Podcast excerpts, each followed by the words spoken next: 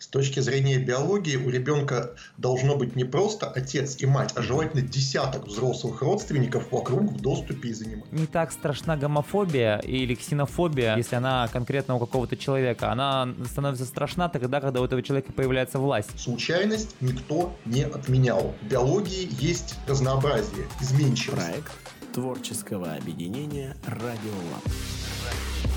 Подкаст «Evolve». Эволюционируй.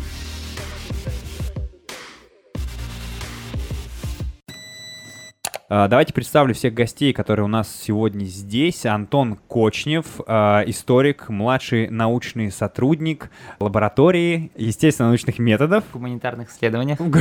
Сейчас чувствую себя учеником у доски, которому подсказывают правильный ответ. В гуманитарных исследованиях? Да. Все. Алла Чигинда, а, пиар-менеджерка ресурсного центра для ЛГБТ. И Михаил Никитин, эволюционный биолог, автор книги «От туманности до клетки», младший научный сотрудник НИИ физика физико-химической биологии имени Белозерского. Всем э, добрый день. Здравствуйте всем. Здравствуйте. Здравствуйте. А, ну что, тему, которую мы будем поднимать, она по последним, видимо, представлениям нашего государства, она до сих пор будоражит умы обычного народа.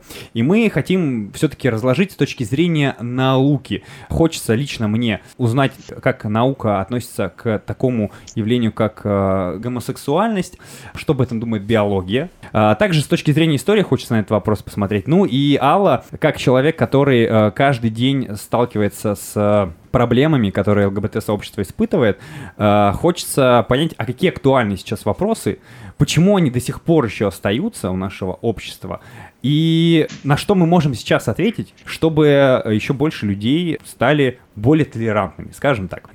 Михаил, как э, сейчас биологическая современная наука смотрит на вопрос гомосексуальности? Сейчас самое, наверное, актуальное видение, что это одна из видов нормы, да, сексуальной нормы. Э, мне хочется узнать э, с точки зрения биологии, как вы на это смотрите? А, смотрите, э, с точки зрения биологии надо различать гомосексуальные действия и mm-hmm. гомосексуальную ориентацию гомосексуальные действия, какое-то половое или околополовое поведение, направленное на особи своего вида, оно может сочетаться и с гетеросексуальными действиями, с попытками спаривания с противоположным полом, а гомосексуальная ориентация – это, как я понимаю, когда интересует только свой пол, а противоположный не интересует. А, для людей эту разницу, насколько я понимаю, не так сильно проводят, но для биологии это как раз э, разница очень большая. Чтобы оставить потомство, чтобы передать дальше свои гены, как правило, большинству животных надо все-таки совершить половой акт с партнером другого пола, чтобы получилось потомство гомосексуальные действия этих же особей могут этому помогать, могут этому мешать, могут никак на это не влиять, но нужен партнер другого пола, чтобы оставить потомство. Полностью гомосексуальная ориентация, когда партнеры другого пола не интересны никак, в природе встречается гораздо-гораздо реже, чем гомосексуальные действия. Угу. А действия гомосексуальные в животном мире распространены очень широко. Для каких-нибудь совсем мелких и безмозглых животных уровня жуков или мух, тут э, речь может идти о том, что им не хватает э, мозгов для того, чтобы надежно опознавать пол партнера. Ну, например, на мухах-дрозофилах, плодовых мушках, которых генетики любят, э, давно известно, что молодой самец, только что вышедший из куколки, сначала пытается спариваться со всем, что напоминает муху, включая других самцов, неполовозрелых самок своего вида, мух других видов. И только набирая опыт разных отказов и успехов, он начинает уже различать, э, где шанс есть, а где шансов нет. Потому что самцы, неполовозрелые самки и мухи другого вида при попытке к ним подойти э, отпихиваются ногой, а самка, которая в принципе не против, но ей не нравится данный конкретный самец или его недостаточные усилия по ухаживанию, она отталкивает крылом. Вот mm-hmm. у них есть врожденное знание, что если говорят нет с ноги, то это совсем нет. А если говорят нет крылом, то это может быть. Все как Надо у людей, все как у людей. Ну, не совсем как у людей, конечно, потому что у мух и органов чувств меньше. Единственная мутация, нарушающая обоняние, приводит к тому, что самцы дрозофилы никогда этому не обучаются и на всю жизнь сохраняют юношеское неразборчивое поведение. Эту линию как раз в свое время журналисты прозвали мухами-геями. Это еще в 70-е годы были. Ну, простите, с такими же основаниями можно назвать там мухами-зоофилами за то, что они на другие виды обращают внимание, или мухами-инфантильными придурками, потому что у них юношеское поведение на всю жизнь сохраняется, или просто безносами, потому что у них просто поломано обоняние. Вот, э... Если мы ага, берем каких-нибудь животных крупных, долгоживущих, с хорошими органами чувств и с развитым мозгом, там птиц и млекопитающих, то проблем с опознанием полупартнера у них, как правило, не бывает. Но есть прекрасно задокументированное гомосексуальное поведение, скажем, у серых гусей, у дельфинов, у обезьян, в том числе наших ближайших родственников, шимпанзе и бонобо, и много других примеров. У гусей гомосексуальное поведение в какой-то степени может улучшать репродуктивный успех. Как это устроено у гусей? Два самца начинают ухаживать друг за другом, как если бы один был самкой, вместе строят гнездо. Потом один из самцов как бы на время уходит в тень, другой самец в это время ухаживает за самкой, привлекает ее хорошим построенным гнездом, спаривается с ней, самка откладывает яйца, после этого из кустов выходит второй самец, э, и они как-то объясняют самке, что извини, дорогая, твои заботы на этом кончены, дальше мы все сами. Дальше два самца высиживают кладку, охраняют гусят, э, кормят их, выращивают, защищают и так далее. А чем это поведение может быть выгодно для самцов гусей? Тем, что два самца защищают потомство эффективнее, чем самец и самка. У гусей э, самцы крупнее и агрессивнее, и лучше могут навалять какому-нибудь хищнику. Самке это упрощает жизнь тоже, потому что ей достаточно отложить яйца, а забота о птенцах не на ней. Ну и вот так они живут. В случае шимпанзе или дельфинов тут скорее речь пойдет о том, что гомосексуальное поведение позволяет налаживать социальные связи. Ну, у дельфинов, у самых наших привычных черноморских дельфинов афалин, которые в дельфинариях, у них постоянных связей между самцами и самками нет. Половое поведение на человеческие мерки надо называть групповым изнасилованием, потому что несколько самцов преследуют одну самку и спариваются с ней по очереди. Но эта группа самцов, которая совместно загоняет самку, она всегда, как правило, связана и гомосексуальными отношениями между собой. У дельфинов гомосексуальные отношения между самцами это не 5-10%, как у гусей, а больше половины.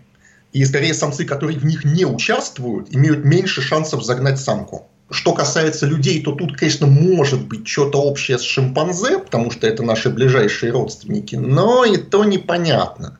Потому что отношения между самцами и самками у людей и у шимпанзе совершенно разные. У шимпанзе не образуются постоянных пар.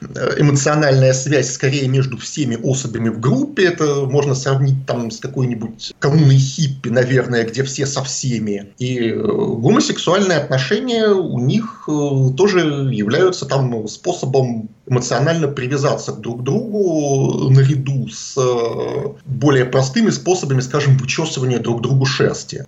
Какое отношение все это имеет к людям? Тут, конечно, вопрос скорее к Антону, потому что я не то чтобы хорошо знаю историю, но из того, что я знаю, в разных человеческих обществах место гомосексуальности настолько разное, что общего знаменателя привести, пожалуй, трудно. Но ошибкой природы это, конечно, назвать нельзя. Гомосексуальные действия у животных бывают, широко распространены и во многих случаях приносят им какие-то выгоды в плане, в том числе и размножения. Да, у птиц еще бывают варианты, когда самцы разыгрывают э, гомосексуальное спаривание или имитацию спаривания для того, чтобы привлечь шумом и зрелищем самок. И тут, э, ну, не знаю, может это слишком натянутая параллель, но есть некоторые параллели с э, гомоэротическим контентом про мужчин, который рассчитан на потребление гетеросексуальными женщинами. Ну, вот вы сейчас упомянули слово ошибка и сказали, что это точно не ошибка. Многие такие вот, э, не знаю, гомофобно настроенные граждане, они, я много по крайней мере, раз слышал сам лично и в СМИ подобные вещи читал, что именно гомосексуальность является угрозой в принципе человечеству, потому что мы все из учебников да, биологии знаем, что потомство рождается в случае, если самец спаривается с самкой. А вот гомосексуальность, э, заявляют они, она этому привычному течению жизни палки в колеса вставляет. Является ли это угрозой или нет? С точки зрения биологии, с точки зрения эволюции? Конечно, не является. Во-первых, бисексуалов значительно больше, чем гомосексуалов в несколько раз. И бисексуалам ничто не мешает оставить потомство. Во-вторых, э, численность человечества сейчас такова, что природные ресурсы мы скоро выжрем до донышка. Если не будем сокращать рождаемость какими-то гуманными методами, то через поколение будет увеличение смертности путем войны и голода, как в прошлые столетия. То есть никакой угрозы гомосексуальность не представляет вот, допустим, возьмем город Екатеринбург. Если вдруг пара захотела, например, э, продолжить свой род, э, но пара гомосексуальная, что она может сделать, эта пара? Есть ли вообще такая возможность прямо вот в городе? Речь идет о женщинах или о мужчинах? А, не знаю. Давайте рассмотрим оба варианта. Женщинам проще. Ну, давайте сначала узнаем э, у Аллы, как это... Ну, то есть вам приходится, да. наверное, с этим работать каждый mm-hmm. день. Как это происходит? На самом деле не очень сложно, потому что у женской гомосексуальной пары. Есть много разных вариантов от самых простых и естественных, например, пара лесбиянок, э, у них есть пара друзей геев, и они заводят общего ребенка, и иногда даже бывает естественным способом, а, но это реже всего происходит. Можно взять, опять же, найти друга гея или не гея, который согласится поделиться своей спермой, чтобы произвести искусственную инсеминацию, ну, либо есть ЭКО, экстракорпоральное оплодотворение. То есть это самый неестественный способ, но самый действенный, но и то там 40% или сколько-то вероятности. Но есть немало женщин и женских пар в Екатеринбурге, которые таким образом завели детей, они воспитывают, все прекрасно у них. И даже ЭКО в таких случаях можно сделать по ОМС, Mm-hmm. Женщина приходит и говорит, что у нее нет полового партнера мужчины, и, соответственно, она заносится в базу как одинокая женщина, и поскольку в нашей стране сейчас установка на повышение рождаемости, э, то по ОМС можно спокойно сделать ЭКО вот, и сэкономить 200 То есть открыто рублей. объяснить ситуацию, скорее всего, не получится? Зависит от врача. На самом деле в клиниках, которые занимаются искусственным оплодотворением в нашем городе, есть врачи, которые совершенно нормально к этому относятся, и к ним можно прийти вдвоем и сказать, вот мы пара, хотим ребенка, они просто это не указывают в документах и все. Угу. Ясно. Ну, все-таки это такой небольшой квест, назовем это так. Ну да, в основном это все по рекомендациям, угу. да, то есть очень мало кто пойдет просто так в клинику, ни с кем до этого не посоветовавшись. Хорошо, ну что, давайте, наверное, от биологии немножечко к истории э, перейдем, к тому, как в человеческой истории относились к различным видам сексуальности, ну, во-первых, во-первых, надо отметить, что если бы это с точки зрения эволюции было как-то неправильно, то, в общем-то, эволюция сама бы с этим справилась. У меня когда дети спрашивают, что почему э, там так, а не иначе, ответ прост. Просто э, эволюция убирает то, что э, не вписывается в ее рамки. Если гомосексуальность сохранилась до нынешнего времени, в общем-то, значит, она эволюции вполне устраивает и никоим образом не мешает. А, вообще, что касается исторического процесса, тема эта э, тесно связана а, не только с биологией, э, но и с культурологическим аспектом. Здесь нужно различать э, гомосексуальную идентичность и гомосексуальный половой акт. Это важно различать с точки зрения э, социальной антропологии, потому что мы с вами прекрасно знаем, что в различных замкнутых коллективах гомосексуальные акты не всегда ассоциируются с гомосексуальностью как таковой. Например, это э, там тюрьма. Возможно, я, я буду прав, если скажу, что это архаичные такие заимствования э, вот таких коллективов, но это не в негативном контексте, а в, просто в объективном, потому что э, точно такую же ситуацию мы видим и в различных э, племенах, ну, этнографы описывают, например, в Папуановой Гвинее. Очень часто инициация мальчика-мужчины связывается с гомосексуальным половым актом. но это считается как одним из таких э, привлечений ребенка, наоборот, к мужественности, к тому, что вот, значит, он станет э, членом коллектива, членом общины и так далее. Я думаю, что если мы будем э, этнографические источники использовать э, для изучения более древнего периода, то, возможно, тут можно предположить, что было что-то такое и в древние времена. Но в чем здесь сложность вообще изучения данной тематики с точки зрения исторической науки? Очень мало исторических источников. Исторические источники э, есть, но очень часто их можно по-разному трактовать. Наверное, когда говорят о гомосексуальности, в первую очередь вспоминают античность. Но я вам скажу так, что в античности, если бы вы спросили у человека, вот он э, гомосексуальной предрасположенности или гетеросексуальный, он бы вас просто не понял, потому что в античности здесь как-то не проводилась между этим грань тоже на самом деле такой вопрос достаточно сложный, потому что даже в разные периоды античности к гомосексуальности относились по-разному. Но у нас есть э, вещественные источники и письменные источники, э, есть, которые косвенно упоминают гомосексуальность, есть, которые прямо упоминают пары гомосексуальные. Есть также вещественные источники, это росписи ВАЗ, где изображены гомосексуальные акты довольно откровенно и прекрасно это видно. А, но вот в античности, а, если мы говорим именно про Грецию, в разные ее периоды, бывало, что гомосексуальность была связана с педерастией, когда мальчики принимали участие вот в половой жизни а, именно со взрослыми мужчинами, и таким образом проходило их вот как бы становление, обучение.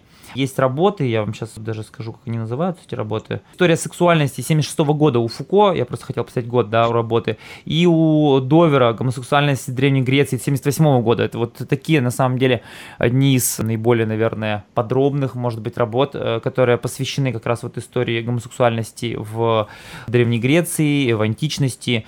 И э, там как раз вот у Довера вводится такой термин, как пенетрационная модель. В этой модели э, люди выстраивали иерархию своих отношений путем половых отношений. Поэтому, э, допустим, человек, который являлся инициатором полового акта, да, он э, во многих отношениях выступал как вот такой лидер, и вот в этом ключе он выстраивал отношения и с мужчинами, и с женщинами, потому что свободный гражданин, он как бы э, не должен быть, был пассивным, то есть это такой был mm-hmm. символ свободного гражданина, что он активная его сексуальная позиция, которая проявляется по отношению к мужчинам, к женщинам, ну, к рабам и к другим категориям, которым там были и проститутки, и гетеры, там э, очень много было категорий, и сексуальная жизнь античности, она очень сложна на самом деле для нашего современного понимания. Но, в общем, этот э, пример ярко показывает, что это было, являлось одним из э, ответвлений нормы, поэтому здесь тоже нет ничего такого. Среди женщин тоже есть, ну, наверное, все слышали про остров Лесбос, но э, это такой, на самом деле, самый банальный стереотипный пример, и э, с женскими отношениями э, гомосексуальными тут еще, наверное, сложнее, потому что э, не так часто им уделялось внимание казалось бы, да, то есть вот как ни странно, но вот если у меня будет время, я немножко расскажу, может быть, из истории нашей страны э, какие-то зарисовки, но э, в истории нашей страны женская гомосексуальность и вообще женская гомосексуальность, она как бы не придавалась такого большого значения, как мужской гомосексуальности. Это парадоксально или это закономерно, тут нужно думать, рассуждать, так тоже насколько... Но это, это патриархальный подход все-таки получается? Я даже не знаю. Я думаю, что здесь, э, может быть, можно это назвать патриархальным подходом, но эм, трудно сказать так. Я вот не готов сразу сходу окрестить это там патриархальным подходом или еще как-то. Такой закономерно сложившийся процесс, что вот в источниках мы меньше встречаем до упоминаний о женской гомосексуальности, чем о мужской. И мужскую гомосексуальность чаще порицали, а про женскую вообще редко что-то говорили. Упоминания есть, я их приведу в пример. И даже вот в истории России есть упоминания о женской гомосексуальности, но их меньше, это факт. То есть это можно как угодно интерпретировать. Может быть просто то, что об этом не писали, а может быть то, что там просто мы это не нашли, а может быть, потому что это патриархальное общество, но факт, что этого меньше, да. И еще вот один момент с трактовками источников, они тоже бывают очень двоякие, потому что, ну вот есть, наверное, такой один из самых банальных примеров, это история о э, древнеегипетской гомосексуальной паре которая, в общем-то, непонятно, была ли она гомосексуальная это была эта пара. То есть вполне возможно, что они были просто братьями с близкими отношениями, их похоронили в одном саркофаге, изобразив их там э, касающимися носами на э, вот, стене и гробнице. Но понятно, что эта тема такая горячая, и многие подхватывают ее, пытаются как-то интерпретировать очень много спекуляций различных есть. То есть э, есть очень большой риск интерпретировать ту или иную тему вот либо резко, негативно, либо наоборот, в, переврав факты, назвать их вот гомосексуалистами, хотя, может быть, они такими не являлись, да. Мы этого не знаем, к сожалению. Почему, вот э, если мы берем античность, эпоху античности, то гомосексуальность, в принципе, была а, а, видом нормы. Понятия даже такого не существовало, потому что, в принципе, не разделялась, в общем, сексуальность на какие-то подвиды.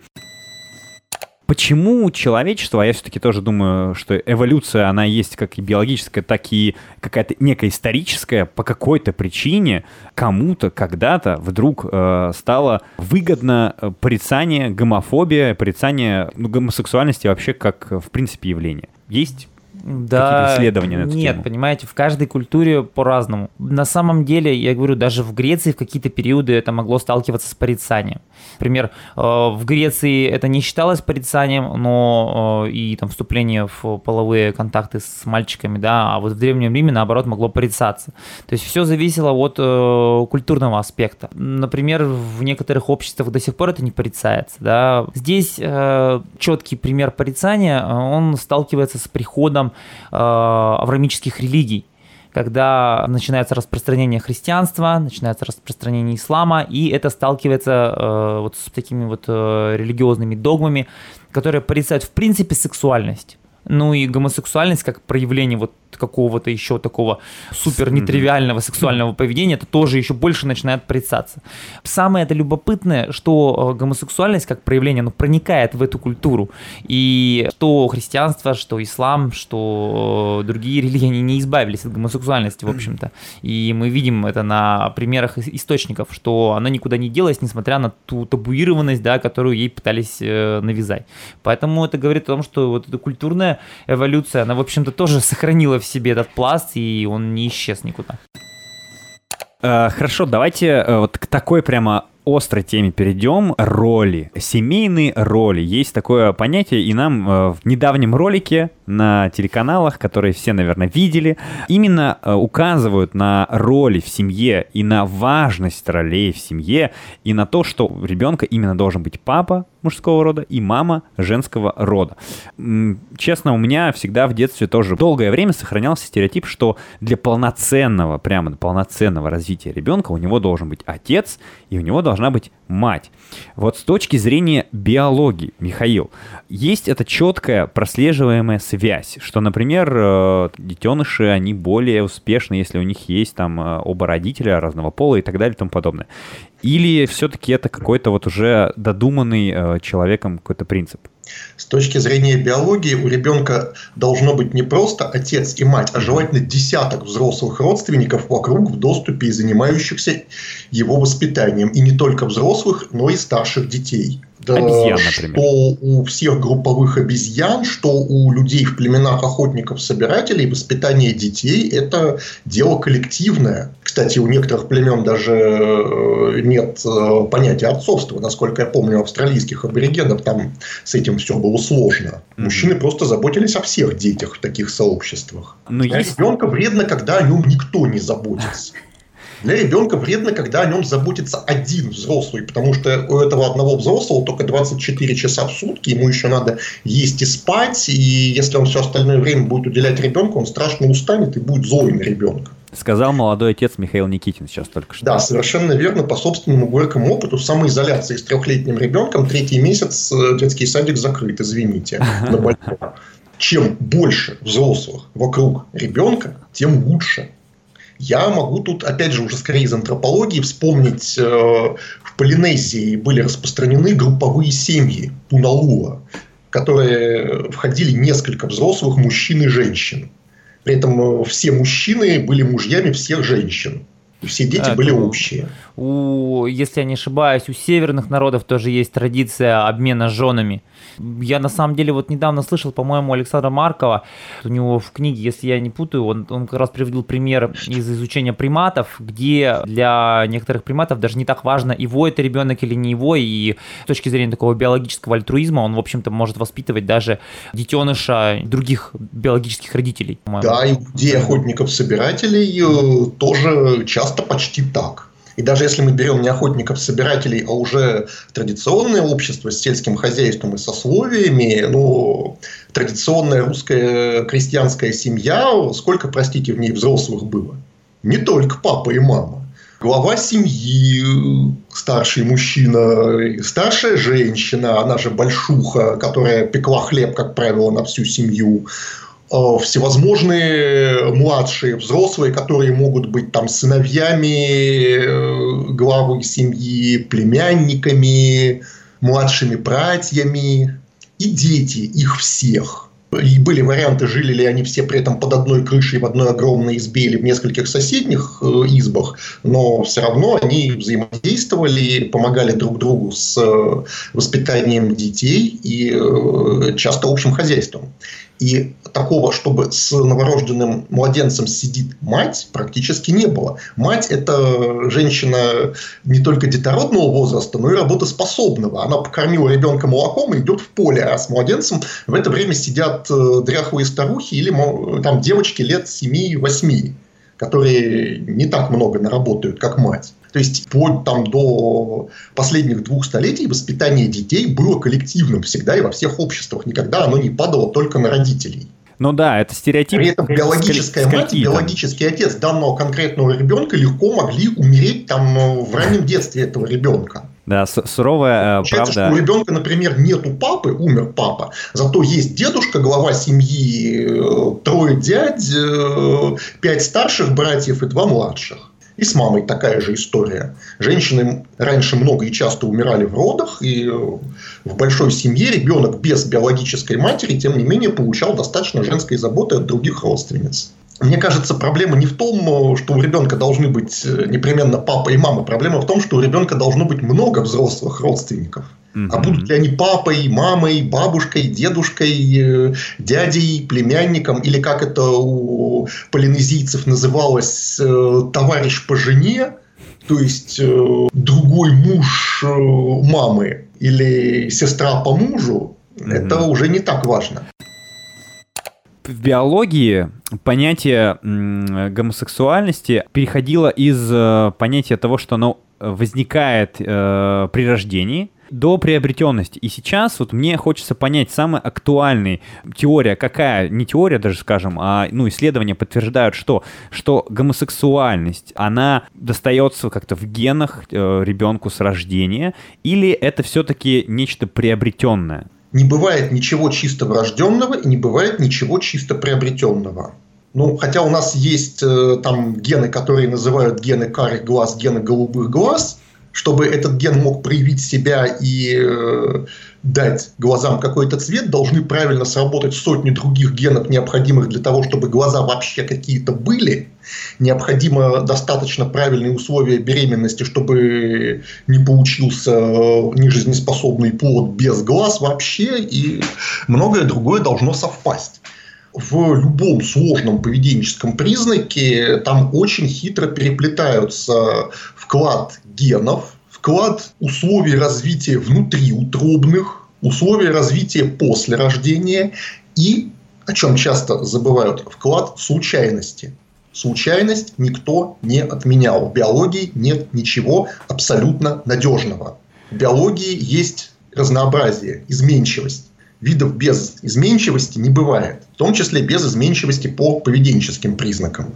Потому что там, где нет изменчивости, там эволюции не, не над чем работать, там эволюционный тупик. Что касается гомосексуальности, с ее наследованием, например, было много работ про роль наследственных факторов, внутриутробных факторов и факторов после рождения, влияет и то, и другое. Ну, например, есть наблюдение, что вероятность гомосексуальности у мальчика повышается, если у него было много старших братьев. Это вот недавно работа вышла, по-моему. Да, причем не обязательно, чтобы он с этими братьями рос и вообще их знал. Даже если старшие братья все умерли во младенчестве, они точно так же влияют. То есть это передается не через социальное влияние контакта со старшими братьями, а через внутриутробное взаимодействие с организмом матери, с какими-то иммунными ответами на белки, кодируемые Y-хромосомой и присутствующие только в мужском организме. Есть некоторые наблюдения, что женщины, родственницы гомосексуальных мужчин, в принципе, имеют больше детей, чем женщины в среднем по популяции.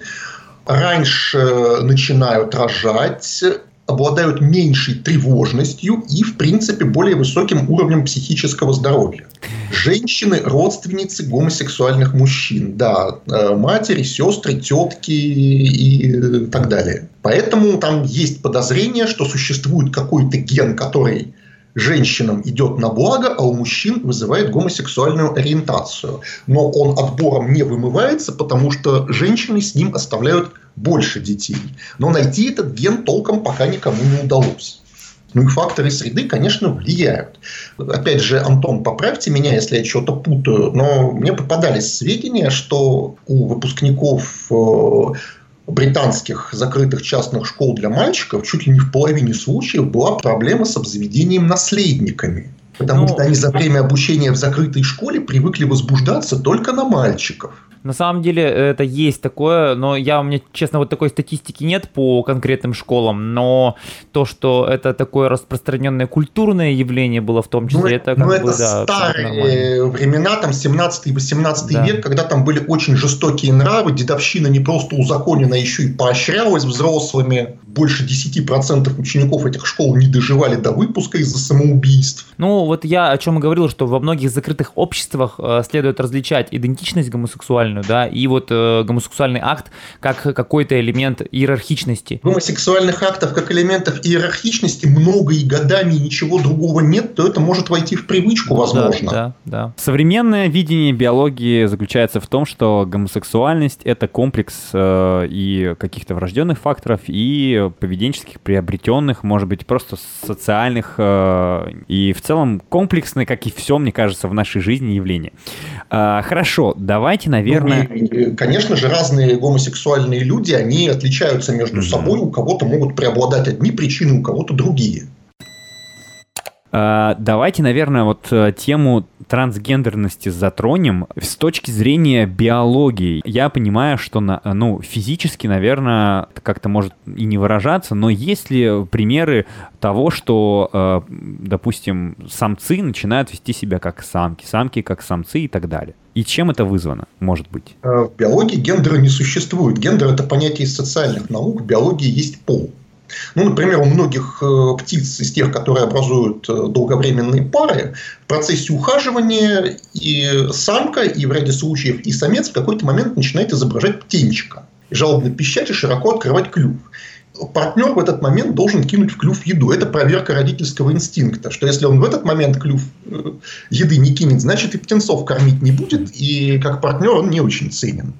У тех же гусей, о которых я уже говорил, изученных Конрадом Лоренцем, никакого самочего поведения у самцов э, не появляется. Даже когда они образуют гомосексуальную пару, они ведут себя как два самца, каждый из которых направляет типичные самцовые ухаживания на другого, симметрично. У обезьян все настолько гибко и подвижно, что тут что-то определенное сказать сложно, но у павианов, у которых гомосексуальное поведение тоже распространено, и у них оно вот как раз в иерархическом контексте, в отличие от шимпанзе или дельфинов, самец, э, чтобы остановить агрессию доминантного самца, принимает такую же позу подчинения, как обычно делают самки. И это позволяет ему там э, избежать э, знакомства с зубами и когтями. Угу. Ну, а вот с точки зрения генетики, можно ли трансгендерность объяснить все-таки врожденной? Ну, объясню на простых примерах. То есть э, мужчина э, рождается и э, вдруг ощущает, что он на самом деле вообще-то женщина.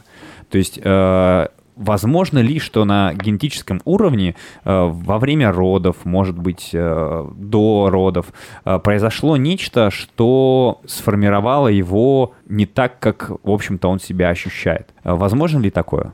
откуда берется ощущение себя мужчиной или женщиной и какую тут роль генов, это темный лес, это никто толком не знает. Угу. Есть понятные случаи, есть э, заболевания, которые называются гонадальный дисгенез, когда сначала развитие половых э, желез, а потом и развитие всего организма идет не в соответствии с половыми хромосомами.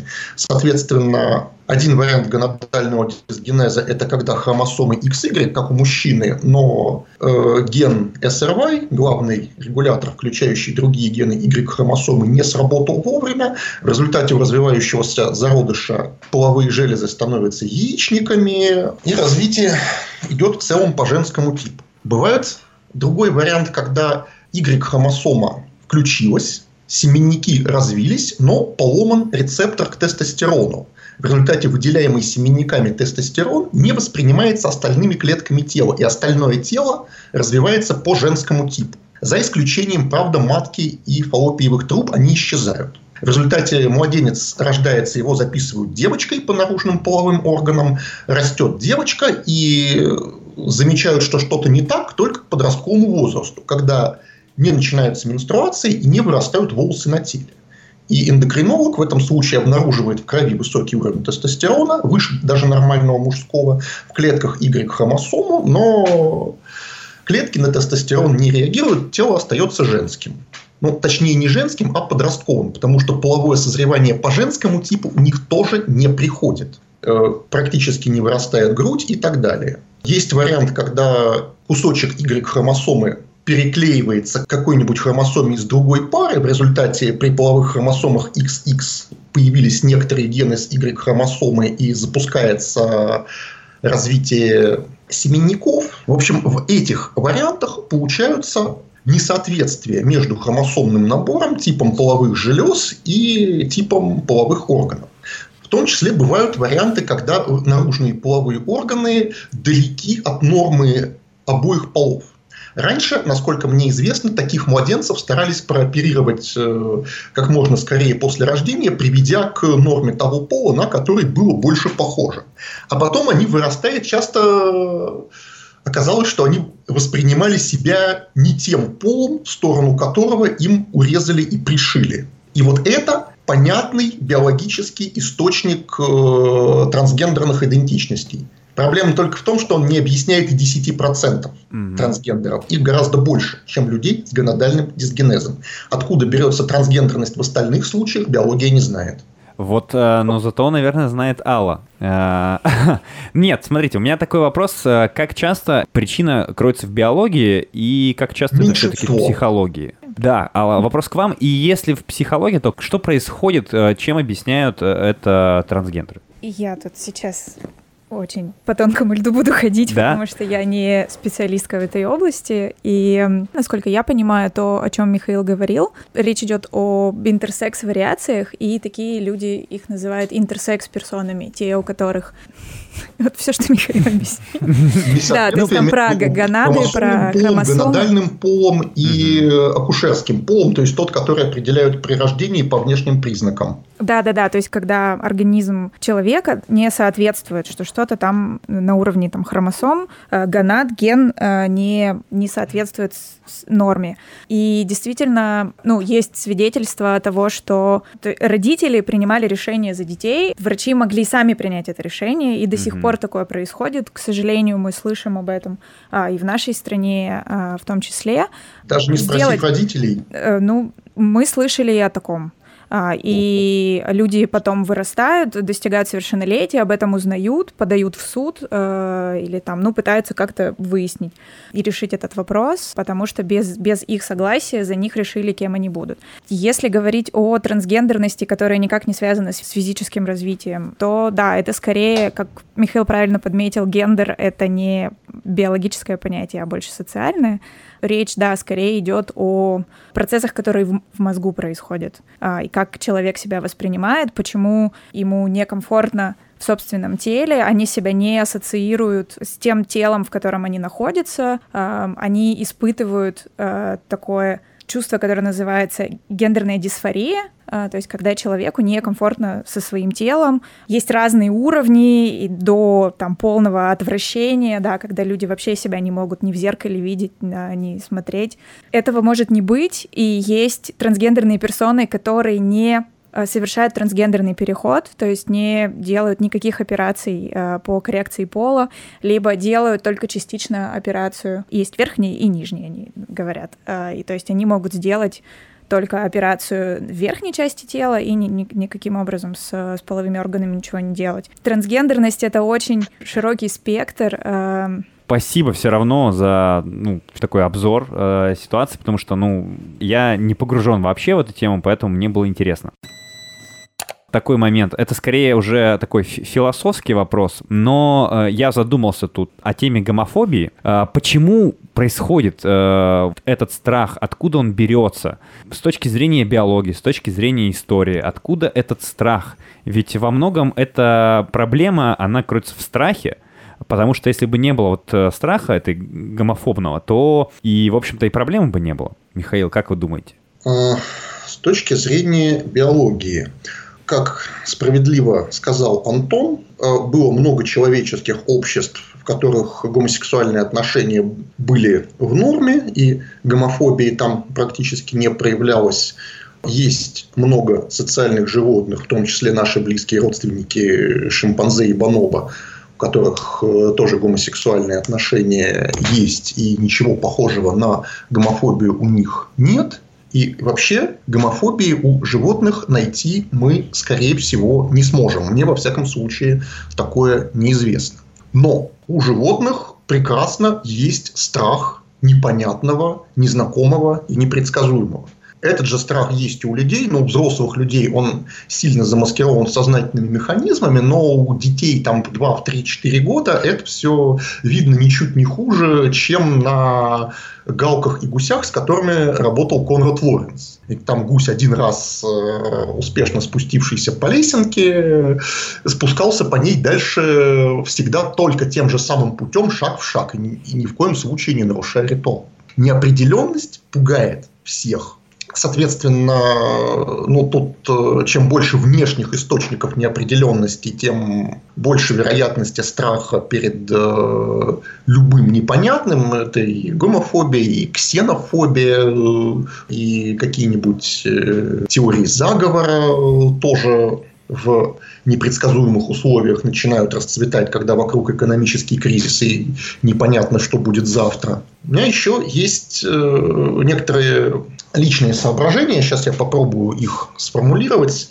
Не надо это выдавать за научный консенсус. Это уже скорее моя идея, что гомофобия скорее будет появляться у того человека, у которого есть идентичность, что противоречащая гомосексуальным действиям. Например, что я гетеросексуал или я нормальный мужик, для кого эта идентичность важная. Если у человека другие важные идентичности, не связанные с сексуальностью, то гомофобия у него с меньшей вероятностью возникнет, потому что для него не так важно определять людей что себя, что других, через то, кому у них половое влечение и как они его реализуют. Угу. Слушайте, Мне а... кажется, никаких специальных механизмов именно для гомофобии нет. Она угу. все укладывается в общий биологический э, страх новизны и неопределенности, угу. плюс культурные механизмы, которые в каких-то условиях могут это направлять на гомосексуал. А, а у меня, знаете... А на людей другой национальности ага. и другого цвета кожи. А у меня вот э, аналогия такая возникает. Вот вы сейчас сказали, что гомофобия э, присуща, наверное, человеку, который прям идентичность свою гетеросексуальную, прямо вот она для него важна, и он ее отстаивает. Для него э, присуща гомофобия. Слушайте, я наталкивался на такое и замечал такой некий парадокс э, его можно сравнить э, несколько с неприличным э, метафорой. Ну вот, если вы находитесь в приличном обществе и, э, к примеру, вы испортили воздух, да, то первым делом вы кричите, кто это сделал, чтобы с себя эту ответственность, как бы, казалось бы, снять. Я, ну да, неприлично я сразу предупредил. Очень часто я, ну не часто, но несколько раз я прямо наталкивался на то, что люди, которые боятся того, что они гомосексуалы, яро борются с э, гомосексуальностью. Прямо вот они отстаивают это э, до последней капли крови. Но это, наверное, личный какой-то страх, личного непонимания себя самого. То есть вот, вот сейчас Михаил сказал, что э, страх неизвестного, непонятного, а тут некий страх себя самого, потому что ты не знаешь эту часть себя, и тебе э, очень страшно, а что если, а что вдруг. Антон вот э, я видел, ему есть что сказать на эту тему, на тему гомофобии. Да, на самом деле эта тема очень интересная, и Михаил э, очень справедливо отметил, что вот в период таких э, подъема эсхатологических настроений у людей обостряются всегда страхи ко всему непонятному, mm-hmm. и когда какой-то кризис, люди всегда начинают искать во всем виноватых, ну и, в общем-то, здесь это тоже имеет место не так страшна гомофобия или ксенофобия, ну уж простите меня, если она конкретно у какого-то человека, она становится страшна тогда, когда у этого человека появляется власть, и он получает возможность транслировать эту гомофобию или ксенофобию в массы, делая ее национальной идеей или э, государственной какой-то основной э, целью и миссией. Вот, вот это плохо. И на самом деле с точки зрения культурологического аспекта и с точки зрения истории э, абсолютно ясным, наверное, становится такой закономерный этап, когда, ну, понятно, что гомофобия, она в разных обществах проявлялась по-разному. Допустим, вариант нашей страны, э, это довольно прочно закрепилось э, как догма с приходом христианской религии, да, ну и с приходом, как я уже говорил, других аврамических религий. Э, потому что в аврамических религиях довольно, ну, если мы сейчас говорим именно про них, да, вот в них довольно четко обозначено, что сексуальный контакт, он должен быть для продолжения рода. Все, что выходит за рамки этой цели, в общем-то, уже является актом для э, удовольствия, что не поощряется религиозными догмами. Э, ну, не во всех религиях, да, я подчеркиваю, да. Ну, я думаю, что здесь есть это, потому что э, довольно четко встречается это и по источникам, там, начиная с какого-нибудь Стоглава, да, 16 век, там есть целая глава, которая посвящена садомским грехам, да, или вот, например, любопытный есть момент Кирикова вопрошание, это такой э, тоже источник, он к 12 веку даже относится, где, э, в общем, э, задают вопросы Кирику Новгородскому, спрашивают, как бы вот, в общем, в монастыре происходит действие, и там задают вопросы такие типичные, которые волновали паству, вот прямо самая актуалочка. Если девица лезет на девицу, и семя у них будет, легче наказать, если не с мужчиной, если семя изыдет, но девство цело, и тогда повелел дать эпитимию. И Аркадий говорил, это как садомский грех. То есть, э, в общем-то, э, мы встречаем упоминание о так называемом садомском грехе, начиная там с 12 века и с более ранних даже каких-то письменных источниках.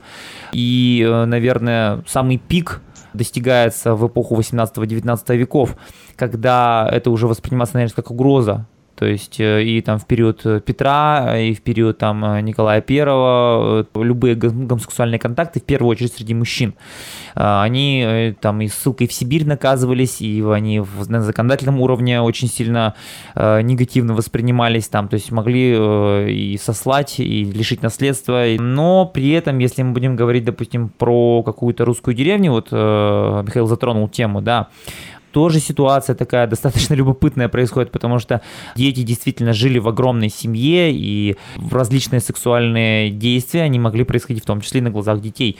И дети росли в этой среде, ну и, в общем-то, ничего, растали, как бы не сильно это на многих влияло, и ничего, ничего страшного с ним не происходило. Что если происходило что-то страшное, ну, мы бы с вами тут не сидели. Судопроизводство, например, деревенское 19 века, знает там примеры и растления малолетних, и там э, педофилии, в общем-то, и инцеста. Но вот... Как, рам, э, как э, какой-то, не знаю, читаешь как э, нуарный детектив какой-то современный. А, да, ну вот, например, да, вот касательно проблемы исторических источников и как мы можем в исторических источниках интерпретировать акты гомосексуального такого поведения. Крестьянка Мария Шашнина сумела обеспечить полное удовлетворение сексуальных потребностей ряда жительниц своей деревни на манер мужчины. Как это можно интерпретировать, да, то есть вот она была лесбиянкой, или, может быть, она была гермафродитом, или как она вот это, то есть вот источники нам дают достаточно мало информации, или вот, например, другую крестьянку... Сумела 28... обеспечить, вот да. эта формулировка а, интересная. Другая крестьянка... Другие не могли, а она сумела. 28 лет называется в источниках двузбруйная, двузбруйная, э, то есть как бы, опять же, в каком контексте это имеется в виду, то, что она имела и те, и другие а, половые признаки, да, как а, гермафродит, да, или, или может быть, что, что имеется вот здесь? Бисексуалкой, может да, быть, или может быть была. бисексуалка, да, то есть сложно интерпретировать. А, поэтому, а, ну, в общем-то, да, гомофобия, возвращаясь к ответу на вопрос, она а, чаще всего кроется в непонимании, в отрицании каких-то таких процессов. Я думаю, нам бы психологи здесь гораздо более понятно разъяснили, насколько страх своей идентичности, насколько он может вылиться вот в гомофобию. Я думаю, что здесь есть какая-то наверняка взаимосвязь и закономерность, но я не психолог, не буду здесь дилетантскими рассуждениями заниматься, да. Пример гомофобии, он есть во многих культурах, он часто связан с религиозными догмами, может быть, но при этом вроде бы строгая религия, как ислам, при этом до сих пор в Афганистане есть э, такой пример, как бачабази, то есть это мальчик для игры, то есть это мальчик, э, на который надевали женское платье, и, в общем-то, он э, танцевал перед мужчинами как раз вот в образе такой маленькой девочки, но и это могло заканчиваться, в общем-то, и какими-то сексуальными э, инсинуациями. Вот, поэтому я думаю, что, несмотря на всю строгость каких-то догм религиозных, культура э, гомосексуальная, она просачивается тем или иным образом, и она существует, и от нее, ну, никуда не деться, потому что это часть природы человека и часть человеческой культуры когда человек этого боится, это говорит о его какой-то, может быть, э, недалекости и его какой-то, может быть, необразованности. Вот так считаю вообще тема сексуальности. Во всех э, наших с вами сейчас э, словах, определениях тема секса прослеживается. То есть человек, чтобы себя как-то интерпретировать, должен понять, с кем он занимается сексом. Грубо говоря, на сегодняшний момент это почему-то выглядит таким образом. Есть сейчас такой термин, как асексуальность, то есть люди, которые, в принципе, не интересуются какой-то сексуальной жизнью с точки зрения биологии. То есть я вот, например, знаю о, пандах, которые очень асексуальные, да, существа очень милые, очень пушистые, большие, но асексуальные. Когда случился коронавирус, и в Китае, по-моему, все люди покинули зоопарк, и, наконец-то, две панды смогли уединиться, и э, у них случился половой акт, это был настоящий большой праздник для всего зоопарка, потому что ну, действительно, это редкость. А есть ли еще какие-то примеры вот э, такого поведения асексуального? И насколько вообще э, именно сексуальность в, с точки зрения биологии важный э, признак? Я прошу прощения, вот, э, вот если бы вы жили, ну не в клетке, но хотя бы в стеклянном доме, из-за стен которого каждый день на вас смотрят тысячи панд. Да-да-да. Было бы вам до сексуальной жизни? Очень нет, очень нет. Вот я тоже так думаю, так что не надо называть панд асексуальными. Они просто жили в неподходящих условиях. Надо было всех выгнать сразу просто, тогда бы... Да. Ну, хорошо, а вообще такое встречается в дикой природе? Да, конечно, я же говорил, что изменчивость бывает во всем, в том числе в поведении, в том числе в половом, в том числе в сторону полного его отсутствия. Понятное дело, что естественный отбор это в большинстве случаев не поддерживает, но исключения бывают. У социальных животных с коллективной заботой о потомстве вполне может быть, что променять размножение на заботу о племянниках э, может быть работающим способом продвижения своих генов в следующие поколения.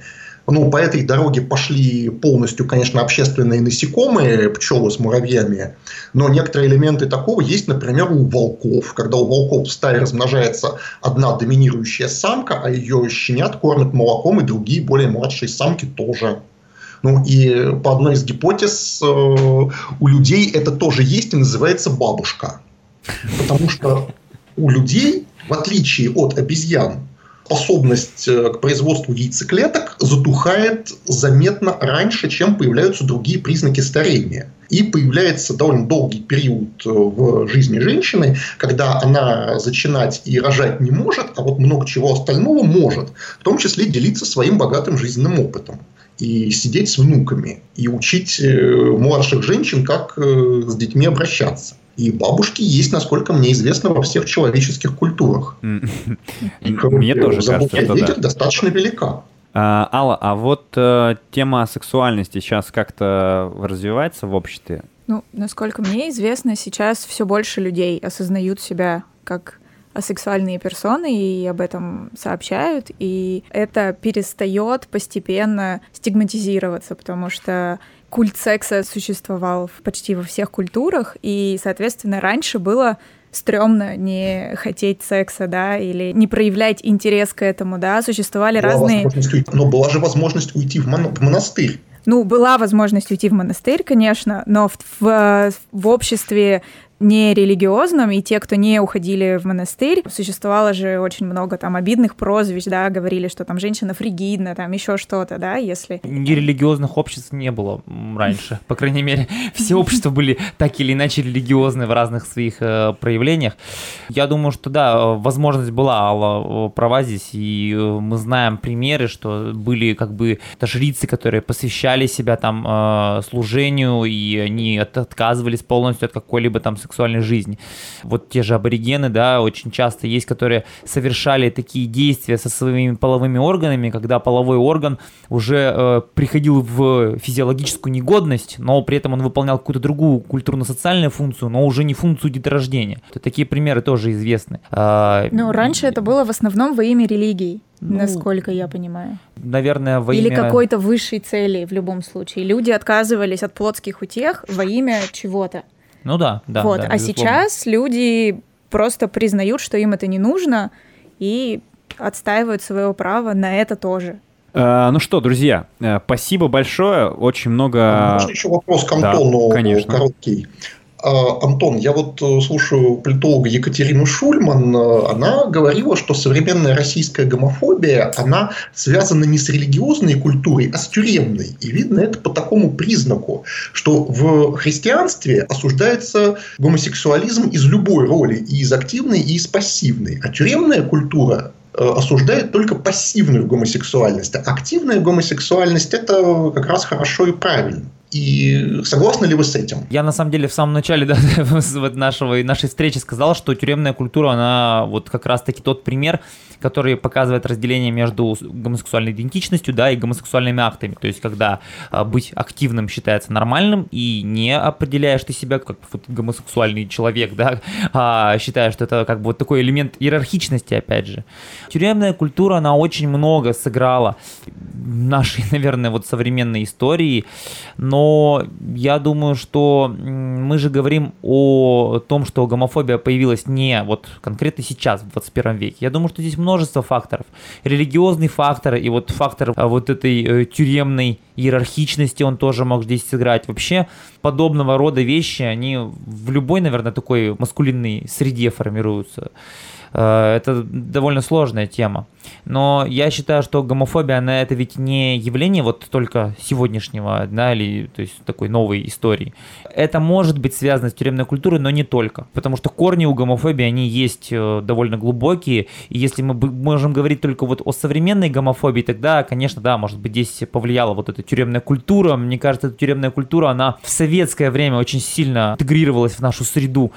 Вот, она может быть э, как, как раз-таки, когда э, религия стала в советский период э, чуть меньше значения играть, да, и вот здесь может быть как раз-таки тюремная культура вышла в советское время на первое место в контексте гомофобии и ее проявлений. Спасибо большое. Я, я видел, что у Антона сегодня э, несколько интересных по, по поводу биологии тоже озарений было, потому что я видел, когда ты, э, когда я спросил про асексуальность животных, ты такой, типа, нет, нет, нет, а нам, в общем-то, Михаил ну, несколько э, Да, несколько я вспомнил примеров, про насекомых просто сначала, а я Несколько примеров привел, mm-hmm. так что, в общем-то, я думаю, что интересные мысли были э, со всех сторон. Спасибо большое всем за участие. Напомню, у нас э, в гостях был Михаил Никитин, Никитин, эволюционный биолог, автор книги «От туманности до клетки». Всем рекомендуем прочитать. Э, младший научный сотрудник НИИ физико-химической э, биологии имени Белозерского. Алла Чигинда у нас была пиар-менеджерка ресурсного центра для ЛГБТ и Антон Кочнев, историк, э, научный популяризатор и младший научный сотрудник. Просто на этом можно, в принципе, остановиться. Смотрите, у, у меня э, такое экспериментальное приложение по нашему финалу. Ну, меня лично, мои ощущения, когда я, конечно, увидел э, ролик, я, я лично в шоке был от того, что настолько плохой ролик, настолько э, плохая задумка и ничтожная реализация была осуществлена нашим правительством. Я удивился, а потом подумал, ну нет, на, да, это в их стиле. А, что бы вы от, вообще хотели сказать авторам ролика? Вот э, если бы вы их сейчас увидели, они перед вами сидели, посоветовать, порекомендовать, может быть, какие-то книги почитать. Антон, ты бы что им сказал? А, ну, я бы, во-первых, посоветовал им больше ничего никогда не снимать, а во-вторых бы, ну, посоветовал им читать побольше книг, заниматься изучением популярной науки, как минимум, выйти за рамки такого зашоренного консервативного мышления и понять, что мы все-таки уже в 21 веке живем, а не вот где-то там в эпоху домостроя. Спасибо. Михаил, вы бы что сказали? Мне кажется, что говорить им бесполезно, потому что это люди не искренние свои убеждения вкладывают, а снимают то, за что им заплатили. Угу. Что эти люди, которые считают себя циничными профессионалами, что заказали, что оплатили, то и снимем. Поэтому вполне возможно, что они читали научпоп, вполне возможно, что они с ним согласны, но снимать будут то, что им закажут. Будем надеяться, что это не только из-за кризиса согласились на это. А Потому что для ага. такого выстраданного и от сердца гомофобии ролик э, как-то слишком халтурен, честно говоря. Без огонька. Мало страданий. Мало страданий да. в лицах было. Да. Настоящий такой э, гомофоб снял бы более с огоньком, мне кажется. Ну, я бы хотела сказать, что в конце ролика был вопрос, такую ли Россию ты выберешь, вот, и, ну, я, единственный мой ответ — это о том, что я выберу, я думаю, любые здравомыслящие люди выберут для ребенка любящую семью, независимо от того, а, какого пола у него родители, чем убогий детдом и вообще любой детдом. Поэтому... Да, в 2035 году этого ролика детдомы вообще есть. Задумайтесь mm-hmm. об этом. Никак не изменились. Mm-hmm. Да, и они никак не изменились. Вот поэтому совет авторам ролика или его заказчикам, или тем, кто его просто одобряет или спонсирует, это то, что нужно все усилия направить не на борьбу с ЛГБТ-сообществом, а на улучшение социальной сферы. Да. Ну, я бы с своей стороны сказал, что мне очень запала фраза Михаила сегодня на тему того, что не так важно, кем воспитывается ребенок, главное, что ему уделяется внимание и направлена в его сторону любовь, и чем больше внимания, чем больше любви, тем лучше для самого ребенка. Вот, наверное, это бы я сказал авторам э, этого ужасного ролика. Ну что, спасибо большое всем э, за участие, и надеюсь, что нас услышат многие и какие-то комментарии, свои мысли напишут под этим подкастом. Пока, спасибо. Пока. Спасибо. Вам спасибо.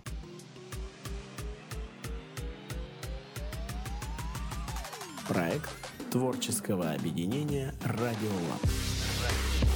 Подкаст «Evolve». Эволюционируй. Эволюционируй.